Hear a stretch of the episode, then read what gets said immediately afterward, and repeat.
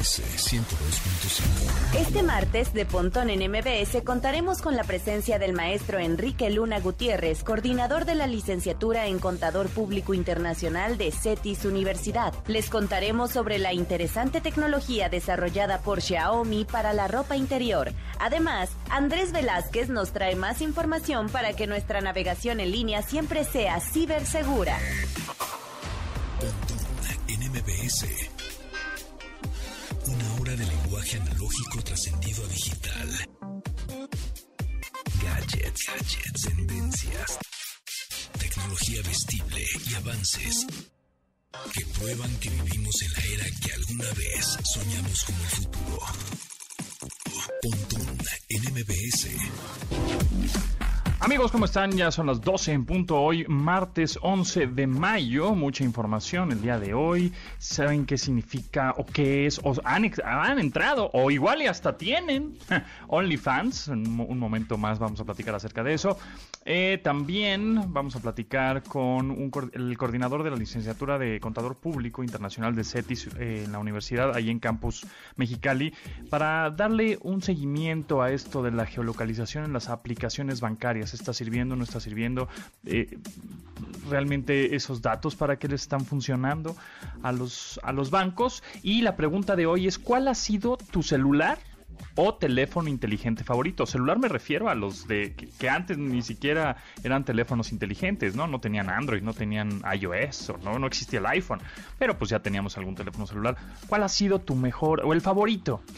Teléfono celular o también teléfono inteligente, ¿no? Si eres de unas generaciones más para acá. Así que bueno. Eh, les recuerdo que nos pueden seguir en arroba mbs 102.5 en TikTok, en YouTube, en Instagram y en Facebook. Y en Twitter somos arroba mbs 102-5.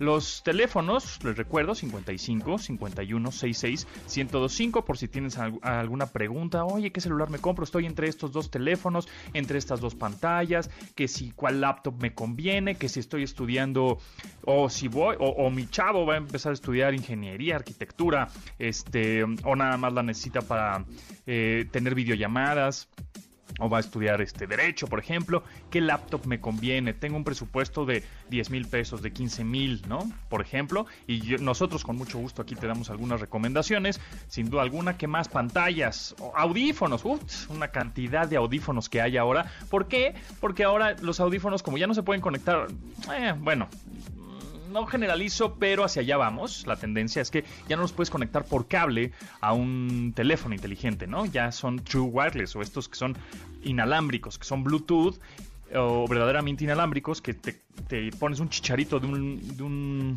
oído y otro chicharito del otro oído. Y hay desde los 800 pesos hasta los 7000, ¿no? Entonces, bueno, pues, este, ¿en qué depende? ¿Para qué los necesitas? Eh, si son para videollamadas o si son para tomar nada más llamadas. Bueno, pues Aquí te vamos a decir cuál es el que te conviene más, depende de la situación. Y también la otra es que, pues, no nada más puedes tener unos audífonos ahora, ¿no? La verdad es que igual tienes unos más cómodos para estar en tu casa, que son de diadema, que son de estos de casco, o otros para salir a correr, otros que los tienes eh, siempre en la mochila, ¿no? Unos más prácticos, más chiquitos, más portátiles. Entonces contéstenos, digo, contéstenos, no, pregúntenos y nosotros les contestamos en arroba pontón en MBS, que es nuestro Twitter, también nuestro Instagram, es las redes sociales oficiales del programa, o también márquenos por teléfono, por supuesto, ahí Itzel One nos les va a contestar al 55 51 66 1025. Y con eso comenzamos el update. Update. Las noticias más destacadas en la industria de la tecnología. El hundimiento de la Ciudad de México de casi 50 centímetros al año mantendrá su ritmo, pese al cese de perforaciones de agua subterránea desde hace más de medio siglo. Esta información fue revelada por el sitio Science Alert, que prueban que dicha tendencia se mantendrá conforme el paso del tiempo. Esta investigación asegura que el lecho del lago de Texcoco sobre el que se asienta la ciudad se ha vuelto más seco, lo que provoca que las capas de arcilla se compriman y agrieten a ritmo incontrolable. El equipo de científicos norteamericanos y nacionales concluyen que las amplias franjas del suelo bajo la ciudad se compactan constantemente y seguirán así por los próximos 150 años, lo que avisora un hundimiento de hasta 30 metros. La parte más complicada en este proceso es que aunque los niveles de agua se elevarán, no hay esperanza para recuperar la mayor parte de la elevación caída y la capacidad de almacenamiento perdida del manto acuífero. NMBS 102.5 el éxito global de Clubhouse le hace abrirse a otras plataformas fuera de Apple y el sistema operativo iOS, por lo que ahora se expandió a Android en una fase beta inicial.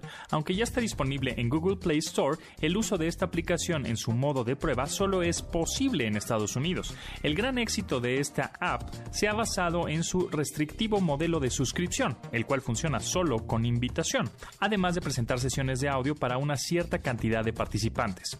Las sesiones no se pueden grabar en vivo, ni se pueden registrar para otro medio. Este modelo ha despertado la curiosidad y el interés de multitudes alrededor del mundo y varias celebridades han denotado su uso.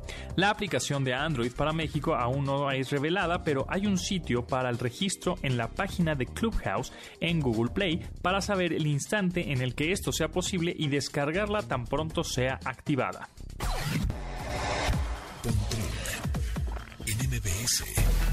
Oprah Winfrey y el príncipe Harry lanzarán una serie en Apple TV sobre la salud mental, problema que creció y se manifestó de más durante el aún no concluido periodo de confinamiento por la pandemia. El pasado 10 de mayo, ambos personajes anunciaron el estreno de The Me You Can't See, el yo que tú no puedes ver, una serie documental que contará con varias historias reveladoras que ponen en evidencia la realidad sobre el estado actual de la salud mental y el bienestar emocional en el planeta. En un comunicado de prensa publicado por Apple, declararon que la finalidad de la producción es desestigmatizar un tema incomprendido y que pretende recordar a quienes lo padecen que no están solos durante su batalla con estas. En esta serie participarán figuras que van desde Lady Gaga y Glenn Close hasta el basquetbolista de Mar de Rosen o el chef Rashad Armstead. El estreno oficial del documental será el próximo 21 de mayo.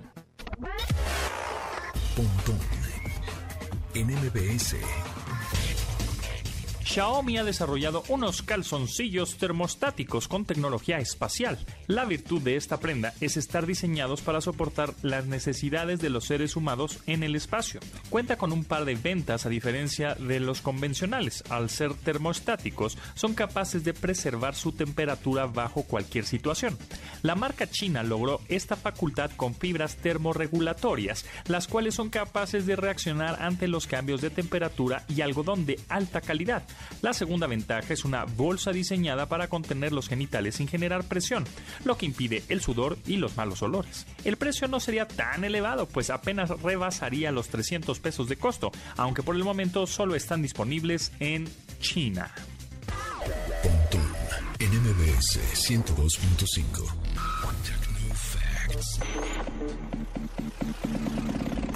Datos que debes tener almacenados en tu sistema. OnlyFans es un servicio de suscripción por contenido cuya sede se ubica en Londres, Inglaterra.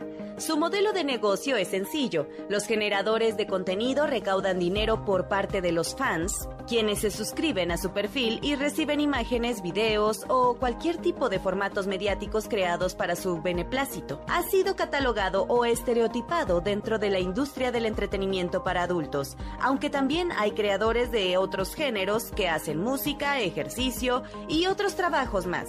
Parte de la controversia que la rodea de acuerdo a algunos medios de comunicación es que promueve y facilita la prostitución virtual, ya que son los mismos proveedores quienes se llevan los ingresos de forma directa de sus fanáticos con un pago mensual o suscripción. El modelo de negocio es sencillo. El suscriptor recibe contenido a cambio del pago de una suscripción temporal. La compañía paga al acreedor del contenido el 80% de las tarifas cobradas y OnlyFans retiene el 20% restante. Esta página permite la generación de contenidos pornográficos, lo que limita la concepción inicial de la página, pero también es posible hallar otro tipo de contenidos dentro de la base de datos que conforma la plataforma. Entonces, ¿qué amigos? ¿Ustedes eh, ya entraron a la plataforma OnlyFans? ¿Pagan ¿Ustedes crean contenido? ¿Qué tipo de contenido ven? ¿No sabían que existía OnlyFans? Bueno, pues ahí está, platíquenos, platíquenos en arroba pontón en MBS, que es nuestro Twitter. Aquí lo tengo a la mano para estar leyendo todos sus comentarios. O por supuesto, márquenos. Márquenos y feliciten a Itzel porque hoy es su cumpleaños. It's one. Es 55 51 66 1025 márquele a Itzel y dígale feliz cumpleaños. Tauro for the win. Sí, señor, es Tauro for the win. Yo soy Tauro, el productor es Tauro, Itzel es Tauro. Hay muchos Tauros, ¿no? Sí, somos bien buena onda. La neta, no es por nada. Y también bien modestos. bueno, pero, en fin. Eh, también contéstenos, ¿cuál ha sido su, celular o teléfono inteligente favorito de todos los tiempos, desde que tienen un teléfono móvil? Contéstenos en arroba pontón en MBS, que es el Twitter, el Twitter del programa. Pasando a otra cosa rápidamente pues hablamos rápidamente del Internet, porque les tengo un sitio, un, una dirección en donde pueden acceder a través de su eh, navegador en su, en su computadora personal, en su laptop o en su computadora de escritorio o a través de su teléfono móvil. Hablen el navegador y acceden a este sitio que les voy a dictar en este preciso momento que es speed.cloudflare.com. Yo sé que hay muchos sitios que miden la velocidad de Internet, ¿sí? Y hay muchos muy buenos, como speedtest.net, por ejemplo, o fast.com, es buenísimo también, es muy sencillo. Pero esta es una otra alternativa que está padre también. Es speed.cloudflare.com. Cualquier cosa ahorita se los tuitereteo en arroba.mbs. Y es un sitio que te va a medir la velocidad tanto de bajada, de subida y la latencia que tiene el Internet que estás probando en ese momento. Eh, ya sea el de tu oficina, el de tu casa, el de un amigo, el del restaurante, el de una plaza comercial. Este, yo tengo ese vicio de cada vez que haya un wifi ahí que me pasan la clave, me conecto a, o abro esta aplicación, ya sea speed.cloudflare.com o speedtest, estoy midiendo el internet por todos lados a ver qué tanto velocidad de bajada y de sub de su vida tienen. Entonces, la verdad es que está bastante bueno este sitio y te dice en tiempo real, porque hay otros sitios que tú em, em, em, ejecutas, digamos, o, corres la prueba y te dice, pues tienes 100 megas de bajada y 50 de subida, ¿no? 100, megabits. Eh, y ya, pero este es en tiempo real, todo el tiempo está eh, mandando datos, entonces te está diciendo por segundo realmente en cuánto está subiendo y cuánto está bajando. Por ejemplo, ahorita yo afortunadamente tengo 138 megabits de bajada y 85 megabits de subida con una latencia de 22 milisegundos. O sea, eso es bastante, bastante bueno como para tener una conexión estable y hacer un programa de radio de manera remota. ¿No?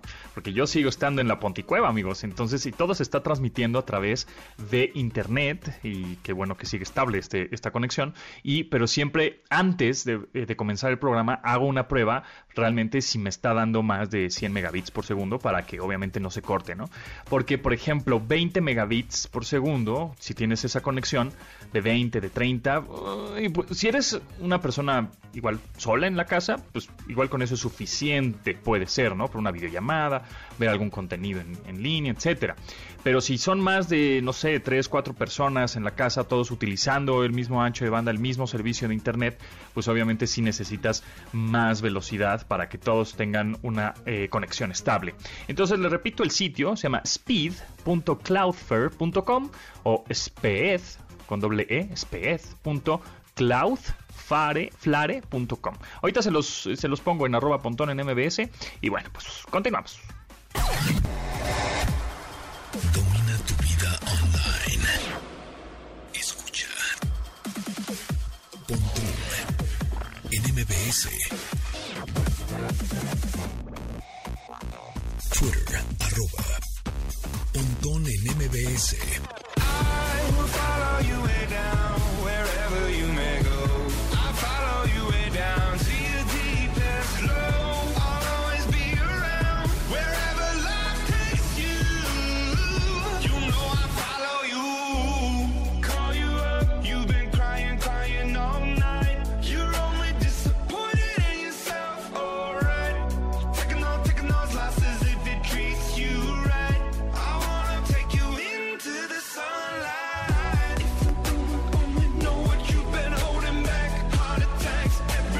de firmar el final de su matrimonio con la cantante Aja Boltman, el vocalista de Imagine Dragons, Dan Reynolds, el músico, recibió el mensaje de su cónyuge en el que decía no necesitar poseerlo para aún amarlo, sin expectativas reservadas. La pareja no había conversado en siete meses y tras leer el mensaje, le sacudió por completo y optaron por reconciliarse. Esta canción fue el resultado de aquella experiencia, con la que confirmaron ser un equipo y que se mantendrían unidos. El sencillo es uno de los primeros que se lanzó desde 2018 y que promete aparecer en una producción optimista durante este año. 2021, la canción se llama Follow You de Imagine Dragons.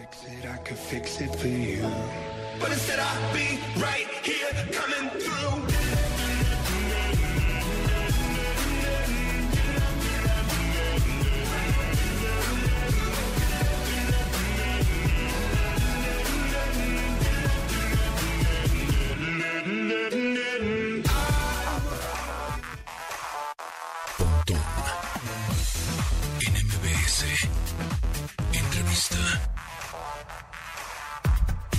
Amigos, en la entrevista de hoy, muchas gracias por seguir en sintonía, por supuesto, en MBS 102.5 FM, en este programa que se transmite de lunes a viernes a las 12 del día. En esta ocasión les presento al maestro Enrique Luna Gutiérrez, coordinador de la licenciatura en Contador Público Internacional de CETIS Universidad Campus Mexicali. ¿Cómo estás, Enrique?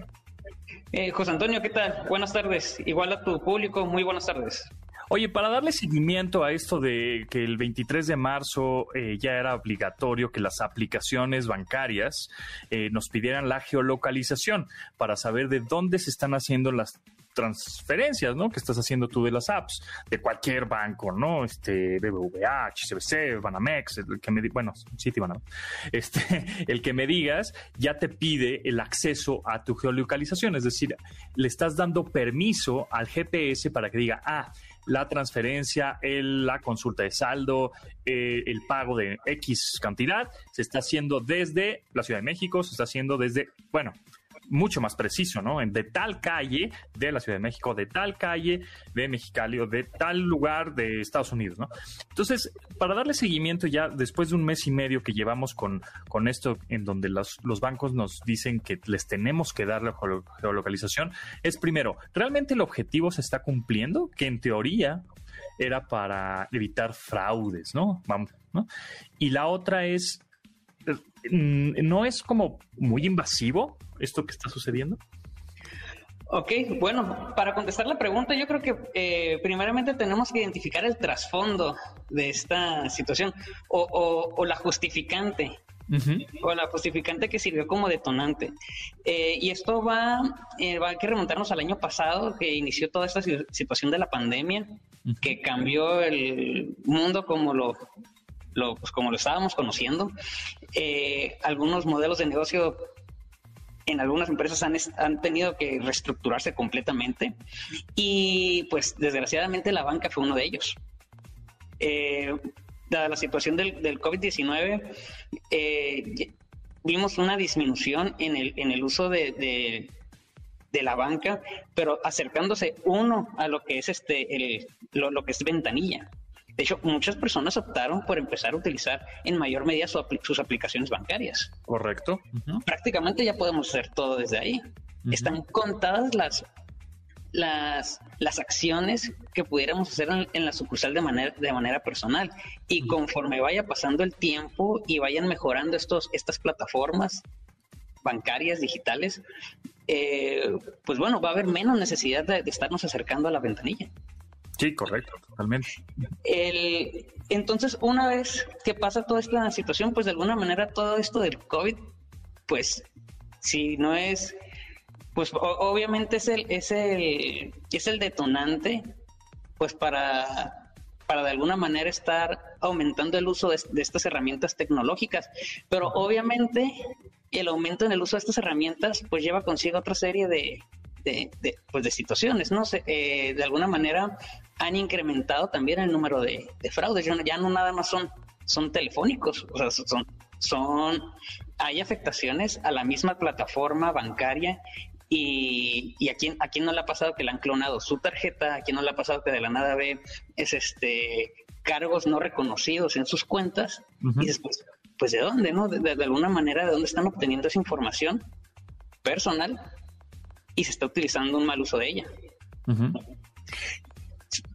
Sí, totalmente. O sea, es más, por ahí estaba circulando ya también un, un audio de WhatsApp como para tener precaución, en donde ahora este, los chácalas ahí digitales o los que hacen fraudes telefónicos, pues te decían, ah, eh, hemos visto una actividad extraña en su, a través de su aplicación de geolocalización. Eh, bueno, gracias a la geolocalización nos está diciendo que usted hizo una transferencia en otro país, ¿no? Y entonces tú dices, no, no, para nada, ¿no? Este, ¿quiere que la cancele? Sí, bueno, y entonces te empiezan a llevar a ciertas preguntas que va- caes en la trampa y dices respuestas como tu número de tarjeta y códigos y números secretos, etcétera. Entonces, de alguna manera sí está sirviendo el tener la geolocalización activada en las aplicaciones o, o es más, em, se empieza a hacer más jugosa esa base de datos para los cibercriminales diciendo, ah, bueno, pues ahora ya tenemos número, ya tenemos nombre y ahora ya tenemos geolocalización también. Bueno, aquí eh, es una, creo que es una situación muy delicada, José Antonio, porque de alguna manera, si lo acaban de implementar, ahora a partir de, de finales de, de- de marzo, eh, con la intención de disminuir el número de fraudes en la banca, pues tendríamos que dejar a lo mejor pasar cuando menos otro año para ver si, si efectivamente disminuyeron los fraudes. Porque si esa es la intención, pues al final, al final del día, pues e- eso es lo que tú buscas, estar viendo una disminución en el número de, de estos fraudes bancarios. Y el otro apartado el es el otro tema que estás comentando. Precisamente le- qué van a hacer con mi información. Saben en qué país, en qué ciudad y pues prácticamente hasta en qué calle vives, eh, prácticamente identificado por tu celular, que lo llevas contigo a todas partes. Eh, entonces se viene un tema muy interesante del uso pues de tu información personal. ¿Qué van a hacer con ella? Entonces, cada vez que tú salgas eh, fuera de la ciudad o cada vez que tú salgas simplemente que te vayas a algún café con algunos amigos y quieras hacer una transferencia en ese momento, saben en dónde te encuentras. Entonces, eh, eh, yo creo que aquí la, la, la verdadera situación es, ¿vale la pena todo este, eh, ahora sí que todo este rollo de estar compartiendo tanta información para disminuir dichos fraudes? Porque si al final del día los fraudes se mantienen con, con la misma tasa, pues, pues entonces, ¿cu- ¿cuál es la finalidad de esta, de esta situación y de esta decisión? O siempre va a haber manera de dar, te digo, darles la vuelta. O sea, es, ah, ya sacaron esto. Ah, bueno, esto de geolocalización. Ah, entonces voy a hacer un fraude porque la gente, como no sabe todavía de qué se trata, este, los voy a engañar a través de que la geolocalización en donde están haciendo su transferencia no es la correcta y entonces empiezo a sacar datos, ¿no? Entonces, em, eh, o, esto que habíamos platicado de los datos biométricos para sacar una línea telefónica, ¿no? este pues también de alguna manera es sí es invasivo, una es una, base de datos jugosísima para los cr- criminales y la otra es pues ahora pues ya no puedo hacer una transferencia bancaria o ya no puedo hacer una llamada sin que no sepan quién soy, o sea, de manera anónima. Y no es que esté escondiendo nada, ¿no? nada teme, pero de todas maneras, pues tampoco quiero que me estén, este, em, pues no espiando, pero sabiendo perfectamente qué hago, dónde estoy y para qué, para qué quieren tanto, ¿no? Al final del día, ni, ni tú ni yo vamos a saber qué hacen con, con nuestra información. Entonces, eh, eh, tú entras a tu aplicación bancaria y la primera es este, ya te hacen de alguna manera es este estar de acuerdo con un documento que se te envía a tu correo y le das lectura donde aceptas que para poder utilizar los servicios bancarios debes de activar es este lo que es el GPS de tu teléfono celular para que puedan identificar las coordenadas de tu, de tu ubicación. Eh, pero insisto, al final del día es qué se va a hacer con tanta información. Pues sí, bueno, eso, eso es lo que hay que estar muy pendientes. Pero bueno, el tiempo se nos va volando. Maestro Enrique Luna Gutiérrez, coordinador de la licenciatura en Contador Público Internacional en CETIS Universidad Campus Mexicali. Ahí estaremos eh, dándole seguimiento a este tema, eh, a, a todas las cuentas de banco, todos los datos que nos están pidiendo en todos lados, para ver realmente después con qué qué nos quieren vender, ¿no? Seguramente es lo que van a querer. Pero bueno, muchas gracias, Enrique, que estés muy bien y bueno, pues estaremos ahí al pendiente. Muchísimas gracias, José Antonio, y saludos a todos.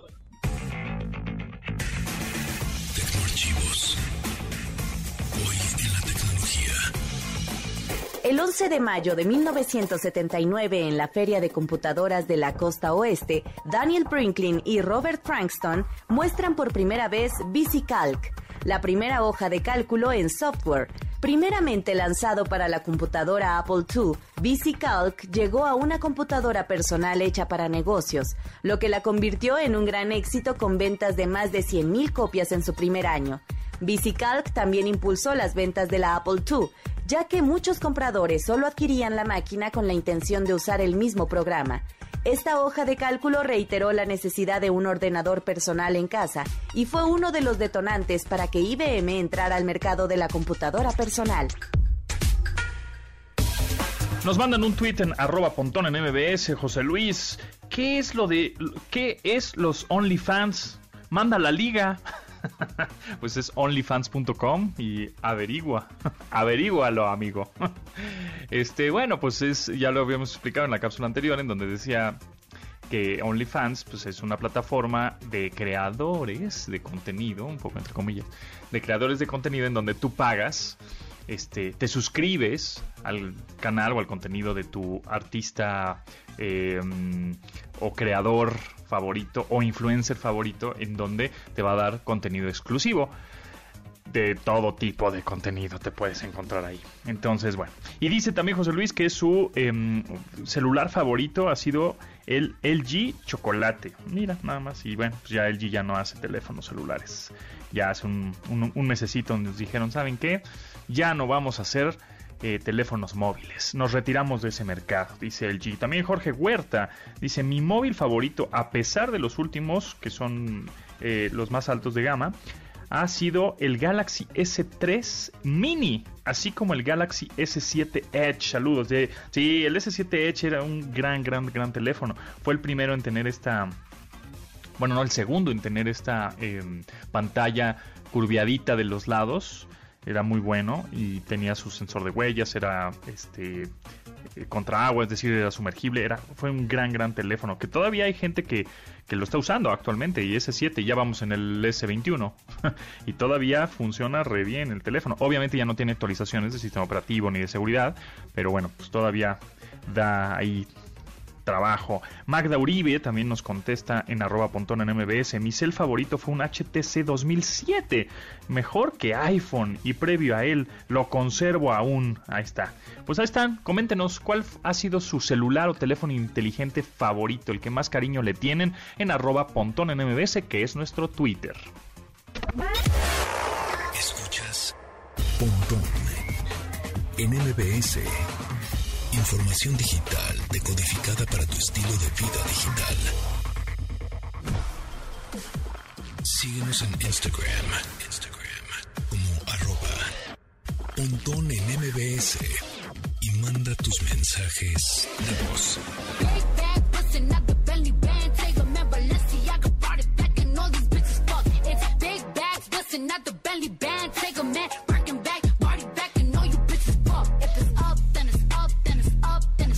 En 2021, Cardi B lanzó el sencillo Up, el cual da continuidad al exitoso single WAP y donde hace alarde de su capacidad de seducción. Además, contraataca a sus detractores y demás críticos para rectificar que su éxito y popularidad es duradero, por lo que se mantendrá en altos planos. La canción se convirtió en el quinto número uno en las listas norteamericanas, probablemente de- detonada por el reto viral que inspiró en TikTok, en el que las diferentes usuarios o usuarias imitaron los pasos de la intérprete.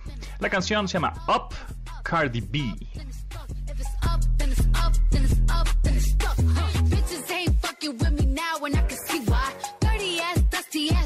Can got pink eye. Bitches smoke until I bring it to their doorstep. Tell that bitch back, back, breath, smell like horse sex. Put it on him now, he will never be the same.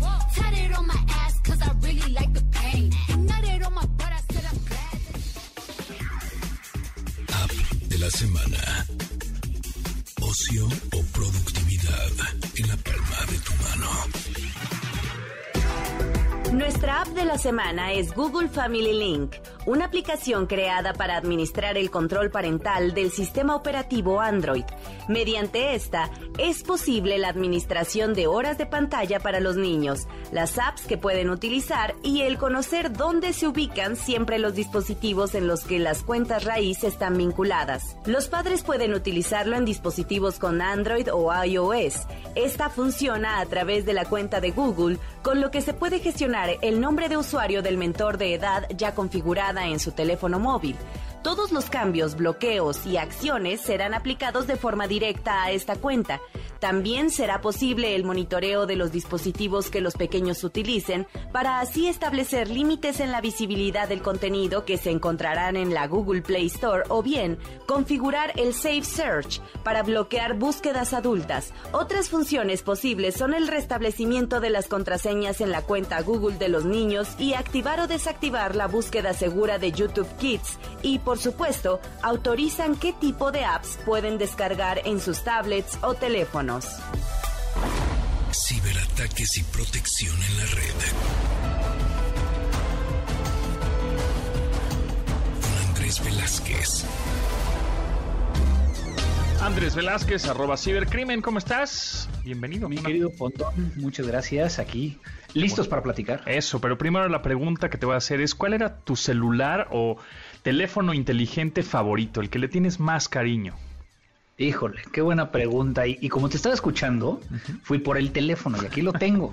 Entonces, este, ahorita, ahorita si quieres nos tomamos una foto para que la subas. Va, va, va. Un Nokia 2180. ¿Como de qué año más o menos? A ver, vamos a buscarlo. Nokia Híjole, 2180. eh, no sé exactamente de qué año, pero bueno, que pero no era, no era smartphone, para- es decir, no era teléfono No, inteligente. claro que no. No era inteligente y era más como para defensa personal, porque obviamente con la pila pesa increíble. Pero qué buena señal teníamos con este dispositivo. 1997 es este equipo. Órale. Bárbaro. Exactamente. Uno de los primeros equipos eh, digitales que, que utilizaban, eh, no, no utilizaban chip, utilizaban eh, un par de datos para poder llegar a conectarse a la telefonía celular, que es el ESN y el MIN, y que fue todo un tema desde el punto de vista de ciberseguridad, porque se robaban estos datos y entonces clonaban los teléfonos. Es lo que te iba a decir, ¿qué tan hackeables eran los teléfonos anteriores, del- así como este, 1997, 98, que no eran teléfonos inteligentes, en realidad nada más era pues un teléfono móvil como tal, que se conectaba a la red y hablabas por teléfono y de repente mandabas un mensaje de texto y jugabas viborita. tenías muy pocas cosas para poder llegar a hacer, tenías la agenda, eh, las notas y, y demás. Pero bueno, este, este dispositivo, como, como te comentaba, eh, cuando hablamos de qué tan fácil era hackearlo, pues era apropiarte de la línea, el crear estas eh, extensiones celulares donde entonces alguien lograba el capturar estos dos datos, el ESN y el MIN. El ESN es del teléfono, el MIN estaba eh, programado directamente en el teléfono y entonces eh, fue muy interesante porque ahí fue donde aprendí que existían estas antenas eh, que no eran reales, que buscaban impersonar a las, a las antenas de la telefónica, donde capturaban estos dos valores porque viajaban en modo texto y entonces alguien podía llegar a apropiárselo. ¿Sabes dónde ponían estas antenas para poder llegar a, robarse los teléfonos? ¿En dónde las ponían? Mm, a ver, déjame pensar. ¿Dónde es el lugar donde normalmente lo primero que haces es encender o apagar el teléfono? Eh, ah, Caracas, Venezuela. ¿En la casa? ¿En tu casa? No sé. No, en las centrales camioneras o en los aeropuertos. Ah, ahí los ponían. ¿Y cómo no se daban cuenta? O sea, eran pequeñas antenitas o eran muy distintas. Eran, eran antenas que obviamente no las veías, alguien las podía llegar a traer inclusive en una backpack y que cuando tú encendías el teléfono hacía el intercambio de este como usuario y contraseña, capturaban ese usuario y contraseña porque viajaba en modo texto y a las pocas horas alguien tenía ya secuestrado tu número. Y entonces podía hacer llamadas. O sea, porque realmente, ¿cuál es el objetivo de hackear un teléfono así? Pues hacer llamadas, nada más, ¿no? Y, y robarte de alguna manera tu plan, tu, tu, tu. Sí, tu plan. tus, tus líneas Tu teléfon- línea, o sea, tu, tu- eh, tu saldo de llamadas, vamos a llamarlo, pero también por el otro lado podía llegar a generar esta, este tema de las extensiones. Entonces, si alguien te llamaba, la primera que, que- persona que contestaba, que tenía clonado los teléfonos, era quien respondía a la llamada. ¿Y, en- y, tu, ¿Y tu línea dejaba de servir?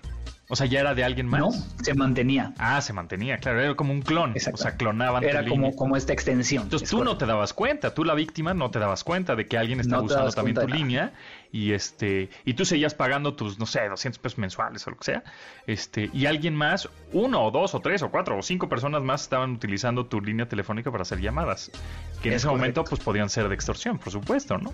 También. Qué bonitas eran las épocas de los finales de los años 90. Fue por eso que decidimos cambiar a GSM, una tecnología más segura, que aún así tiene sus temas. Bueno, y hablando de seguridad, después del corte, Andrés Velázquez nos va a platicar de qué nos debemos preocupar ahora. Puras preocupaciones con arroba cibercrimen, caray. Regresamos. Bio. El personaje de la semana. Bono es uno de los personajes más reconocidos en el planeta y aunque ha hecho cantidades económicas soñadas, siempre se ha distinguido por ser una figura dadivosa y preocupada por otros. El día de hoy les compartiremos algunas de las tantas labores altruistas que ha distinguido la carrera del memorable cantante de YouTube. Bono se ha manifestado públicamente sobre el apoyo a países del tercer mundo en cuestiones de deuda externa. Sin embargo, lleva un apoyo al terreno personal y él ha pasado temporadas en países con importantes necesidades como Etiopía. Incluso en 1985 pasó dos meses junto a su esposa para ayudar a mejorar las condiciones de salubridad que se vivía en diferentes campos de refugiados. Ha sido nominado en dos ocasiones al Premio Nobel de la Paz, el cual recibió en el año 2008. Su primera nominación fue por interceder en la remoción de la deuda de países del tercer mundo y por hablar de los problemas relacionados a la difusión del SIDA y la malaria en África. Durante la pandemia del COVID-19, YouTube donó más de un millón y medio de dólares para las familias que trabajaban en la industria musical en conciertos. Además, Bono participó al lado de Penélope Cruz y David Oyelowo para fomentar la aplicación de la vacuna contra esta enfermedad. La tecnología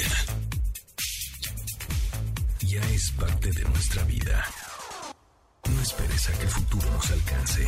Pontón en MBS. Tienes dudas, comentarios, sugerencias o quieres compartir tu conocimiento tecnológico,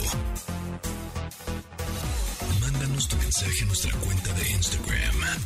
Pontón en MBS.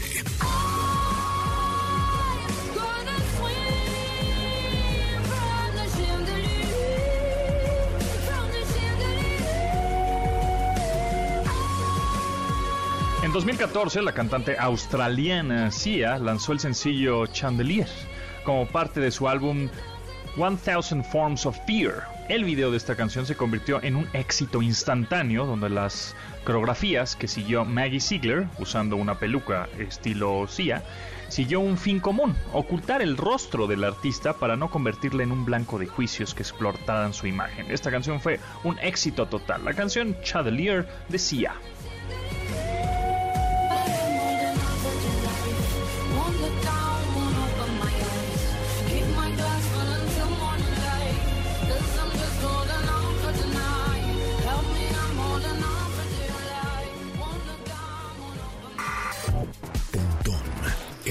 MBS. Ahora sí, Andrés Velázquez, ¿de qué nos debemos preocupar ahora? ¿Qué preocupación nos vas a meter en la cabeza ahora? ¿Qué está pasando? No, no, vengo, vengo en son de paz, vengo en son de paz, pero vengo con una noticia que está Tremenda. simbrando, simbrando a nivel eh, ciberseguridad a muchos de los especialistas.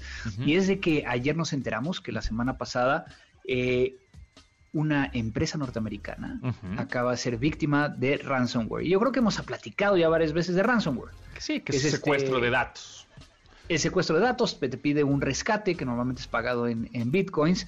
Las nuevas variantes de este ransomware eh, se llevan datos para poder llegar a presionar, para, el- para poder llegar a pedir el rescate. Pero, ¿cuál es la diferencia? Pues resulta ser que afectaron a una organización llamada Colonial Pipeline. Que es nada más ni nada menos que una organización que controla el 45% de los gasoductos o oleoductos de la costa este de Estados Unidos. Madre santa.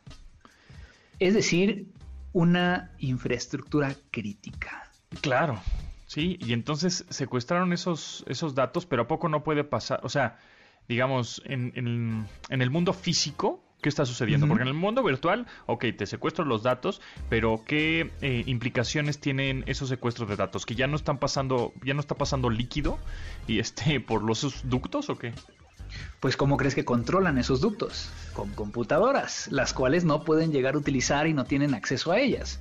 Entonces les detuvieron completamente la operación Uf. y que esto se está convirtiendo en un tema, eh, inclusive desde la perspectiva de los Estados Unidos, como eh, algo que requiere declarar una emergencia. Ya se declaró emergencia en 17 estados, así como la capital de los Estados Unidos, Madre. por un ransomware hacia esta organización.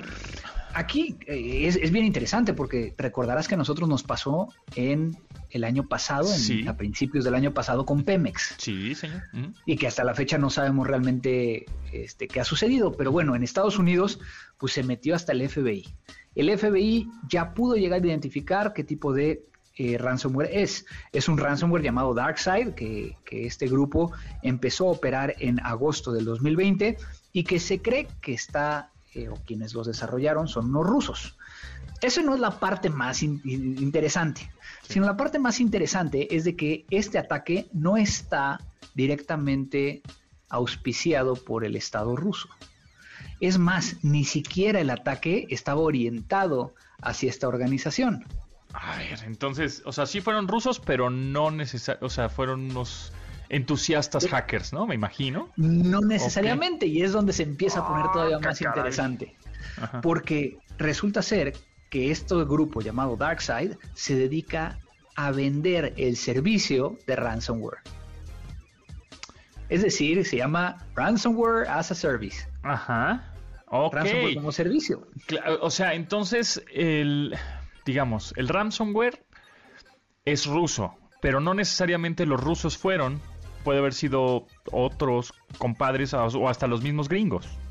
Claro, alguien que compró y decidió decir, oye, voy a atacar a esta organización porque veo que tiene una vulnerabilidad y obviamente se va a quedar con un, un- un pedazo del rescate que se pague, eh, si es que se llega a pagar. Eh, debido a que estos, estos cobros pueden llegar a ir de 200 mil dólares hasta 2 millones de dólares eh, para poder llegar a recuperar la información. Entonces, pudo haber sido un tercero, No importa si nunca has escuchado un podcast o si eres un podcaster profesional. Comunidad Himalaya. Radio en vivo. Radio en vivo. Contenidos originales y experiencias diseñadas solo para ti. Solo para ti. Himalaya. Descarga gratis la app. Darkseid, pues obviamente es como el proveedor del programa, no es realmente quien lo ejecutó, pero está muy interesante porque precisamente ayer el grupo Darkseid ya se pronunció por medio de una publicación donde dice lo siguiente, nuestra meta es hacer dinero, no es crear problemas con la sociedad. Estamos implementando un proceso para revisar cada empresa que nuestros aliados quieren afectar o infectar para evitar consecuencias sociales en el futuro. Chale. O sea, Cibercriminales con moral. Exacto, es lo que te iba a decir. O sea, ellos venden el, el- el software de ataque, pero pues ellos no lo ejecutan, lo ejecuta alguien más. Pero, pues, ¿cómo lo compran? Es decir, ellos que vendieron este software para perjudicar, pues deben de saber quién se los compró, ¿no? Claro, Pues, o no. O así Pero, fue pues, Anonymous, sí. ¿no? Así, si cantan, puede llegar a afectarles también en su reputación de Claro. que nadie quiera llegar a. Entonces se vuelve un tema bien Wow. interesante porque entonces tenemos diferentes eh, eh, actores que están involucrados dentro de esto. Eh, llama la atención que Estados Unidos llame a, a esta emergencia. Todo el mundo está centrándose porque inclusive eh, el presidente Biden en Estados Unidos eliminó una restricción de que se pudiera llegar a mover combustible vía terrestre, porque en Estados Unidos, no sé si sabías, Ajá. no puede llegar a haber pipas como hay aquí en México por el riesgo. Por eso lo hacen por los ductos. Sí, Pero en este caso, pues imagínate, el 75% del este de Estados Unidos, pues no tiene combustible por los ductos, pues tiene que permitir que Pipas. empiecen a pasar las pipas. Exacto, y entonces obviamente cambia toda la logística otra vez. Y ahora con pipas y luego pues, a ver si no se roban las pipas y no. Y empezamos a tener eh, o entender que el tema de, de la parte de ciberseguridad está muy vinculado a todo lo que estamos haciendo. Úchalas. No, pues sí se va a poner perrón esto. O sea, no, es el principio de, o sea, en este problema, ¿no? Es el principio de algo difícil, ahora sí que difícil de resolver, porque no está, ajá, o sea, porque no nada más es, ay, pues agárralos, este, que nos re- regresen los datos o nos regresen nuestra computadora para seguir administrando y monitoreando nuestros ductos y ya, no, no, no es tan así, ¿no? No es enchilar una torta, o sea. No, porque inclusive los Estados Unidos tienen un- unos modelos de madurez de ciberseguridad que en este caso, pues al parecer no sirvieron para poder llegar a detener esta afectación. Por otro lado, eh, estaremos viendo que eh, esta empresa va a tratar de, recuperar la operación lo antes posible. Sin embargo, ellos están calculando que muy probablemente puedan llegar a empezar a tener sistemas listos para regresar a la operación a finales de esta semana, principios de la próxima. Y habrá que investigar si esos ductos o esa, ya sea pues, gasolina, combustible o todo, etcétera, lo que pasaba por esos ductos que ahora afecta algo a México, ¿no? Si es que Ah, llegaba. Bueno, ya está afectando, ya Ajá. está afectando a nivel internacional, este, ya empezaron a, crear, a subir los precios del petróleo Es lo que te iba a decir. un 2 y 3% por esta situación. Claro, es lo que te iba a decir. Ahora, este va a subir el, el precio de los combustibles. También, pues de alguna manera indirectamente nos va a pegar, ¿no? A todos, porque eso va después pues, a la canasta básica, Claro. a los servicios. Entonces, o sea, esperemos es en- interesante. entonces que en unos mesecillos este suba la gasolina otra vez. puede llegar a ser. Por puede este, llegar a ser que, por este que suba. factor y por muchos más, pero este puede ser más. algo, algo fundamental, ¿no? Oh, Jule, Julita. No, pues ya vámonos por los eléctricos. Y como debe de ser. Como debe ser, exacto. Y entonces ahí tendremos nuevos riesgos en ciberseguridad Claro. cuando estos eléctricos que están conectados a Internet y será tema de otra plática, de otro Exacto. martes de Y ciberseguridad. el cuento sin fin, ¿no? Sí, por supuesto, por supuesto. Pero bueno, en fin. ¿En dónde te pueden seguir, Andrés? Me pueden llegar a encontrar en mis redes sociales como arroba cibercrimen, eh, Twitter e Instagram, Andrés Velázquez Cibercrimen en Facebook.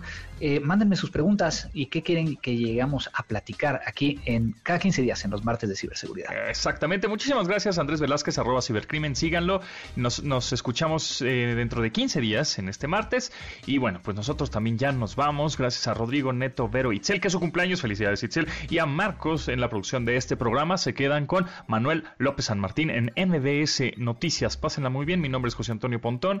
Y mañana nos escuchamos a las 12 del día en esta frecuencia 102.5 FM. Nos vemos. Bye.